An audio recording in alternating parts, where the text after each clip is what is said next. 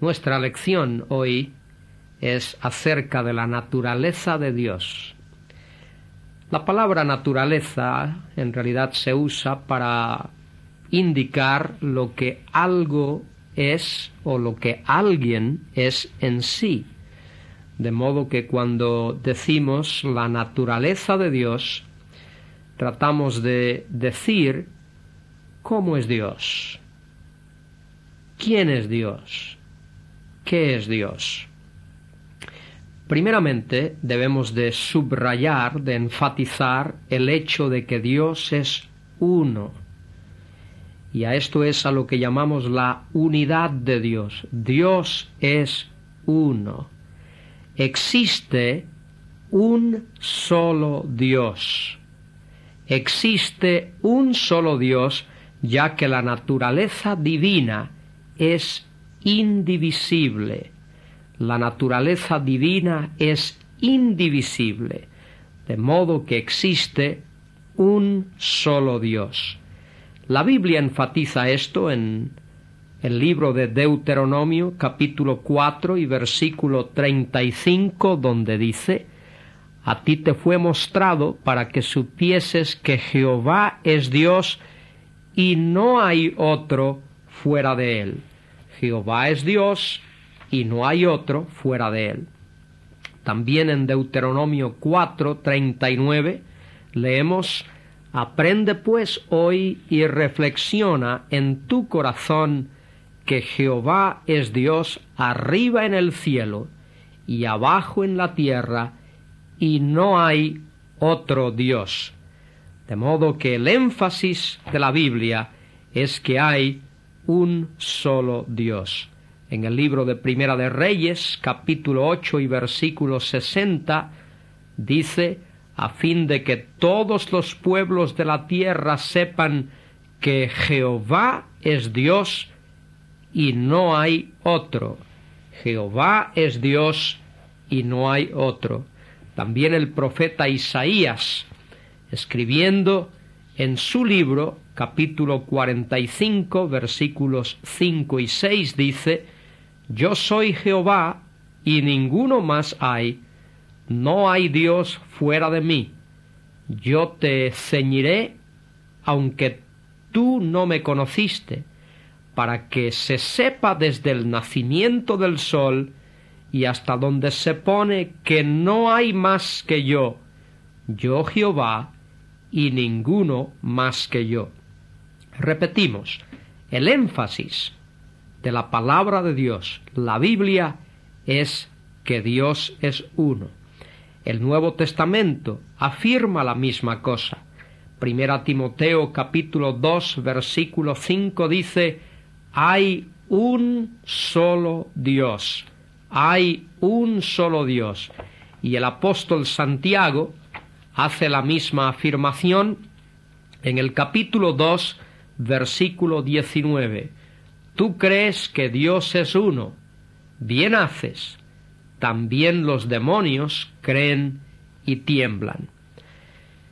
Hemos enfatizado el hecho de la unidad de Dios y hemos dicho que existe un solo Dios, ya que existe una sola sustancia o naturaleza o esencia, estas tres expresiones la usamos paralelamente, sustancia, esencia, naturaleza, podríamos añadir otra, realidad eterna, una sola sustancia eterna, una sola naturaleza eterna, una sola realidad eterna, una sola esencia eterna, de modo que Dios es uno.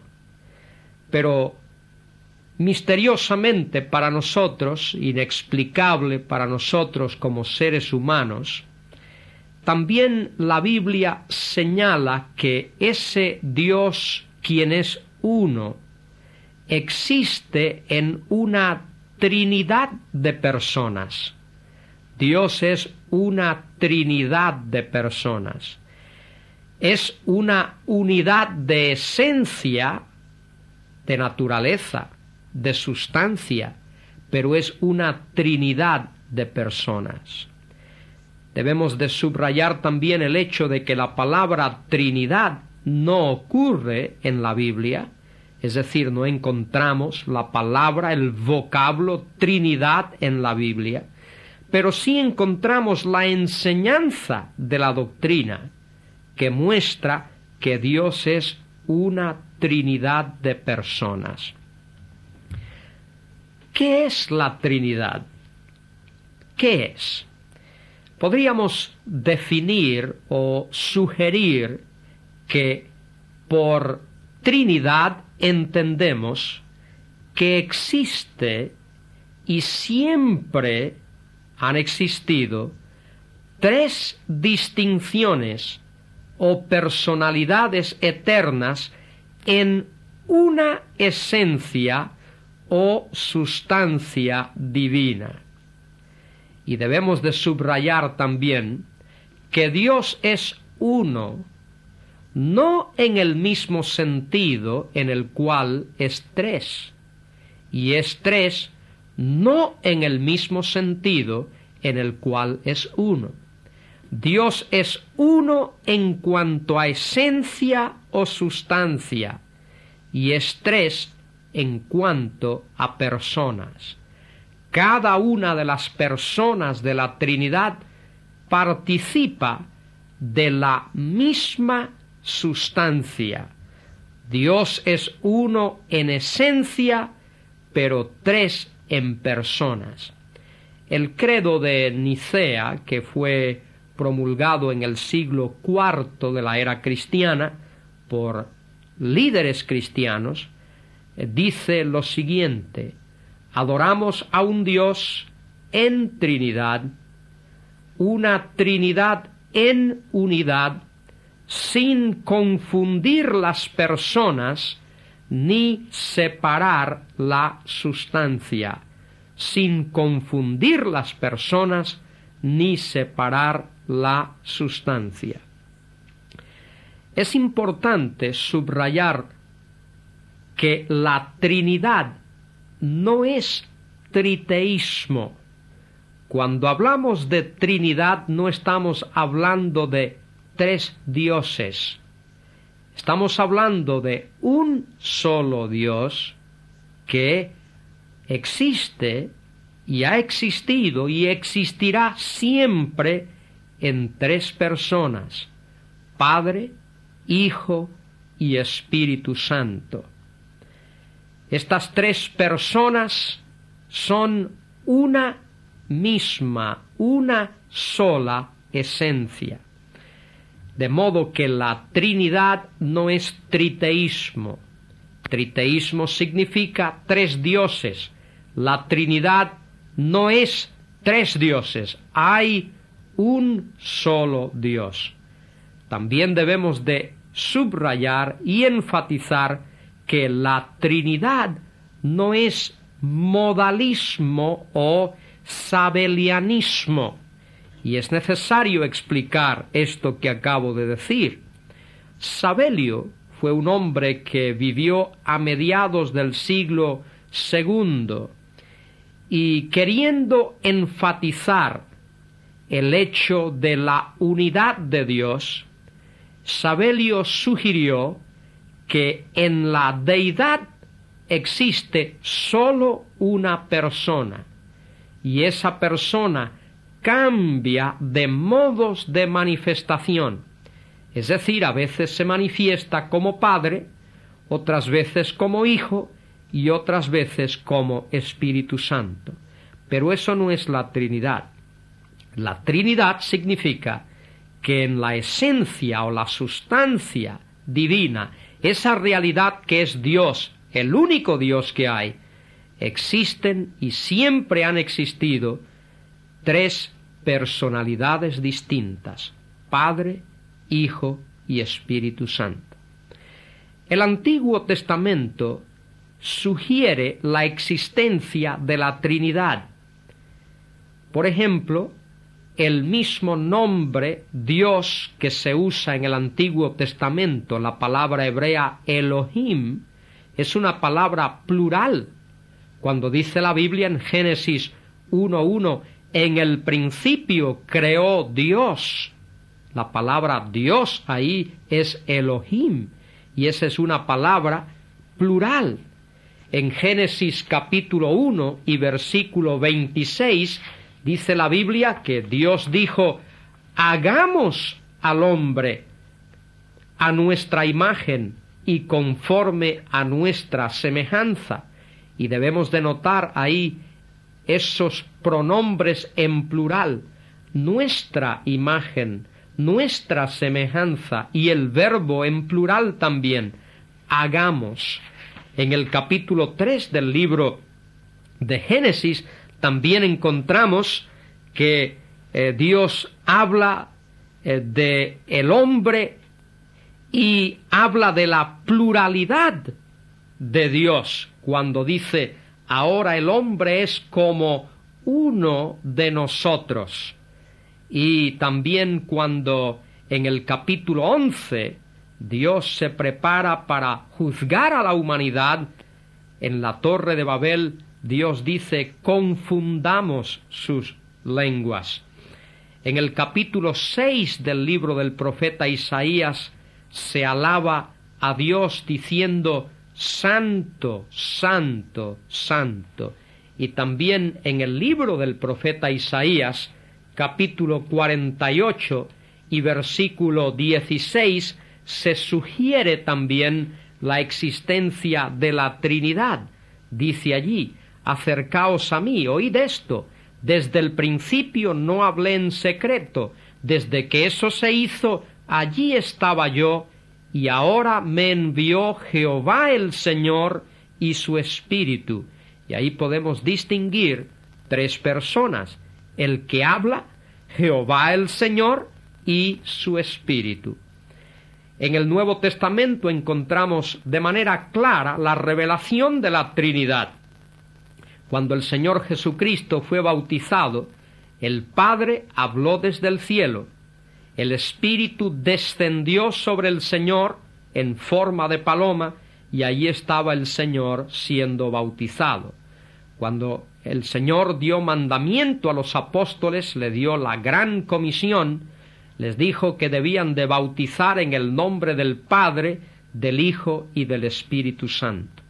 La bendición apostólica que encontramos en 2 Corintios 13, 14 se habla allí de las tres personas de la Trinidad, la gracia de Dios, el amor de Jesucristo y la comunión del Espíritu Santo.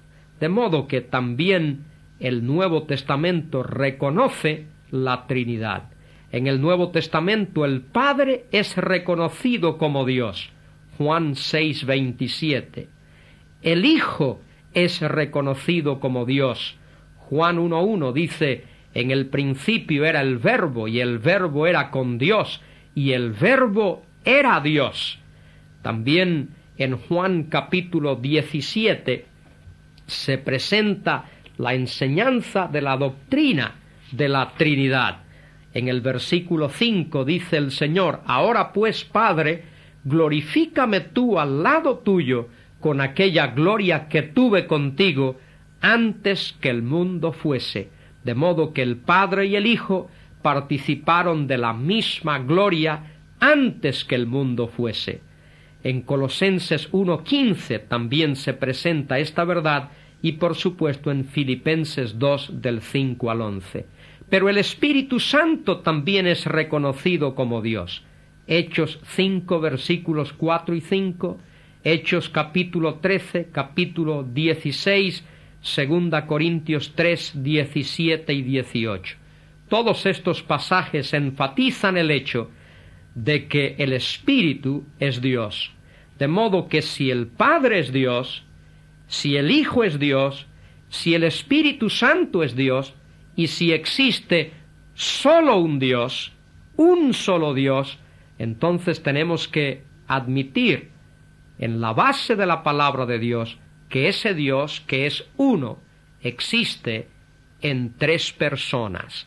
Y esa es la Trinidad. Dios es uno, pero ha existido siempre en tres personas.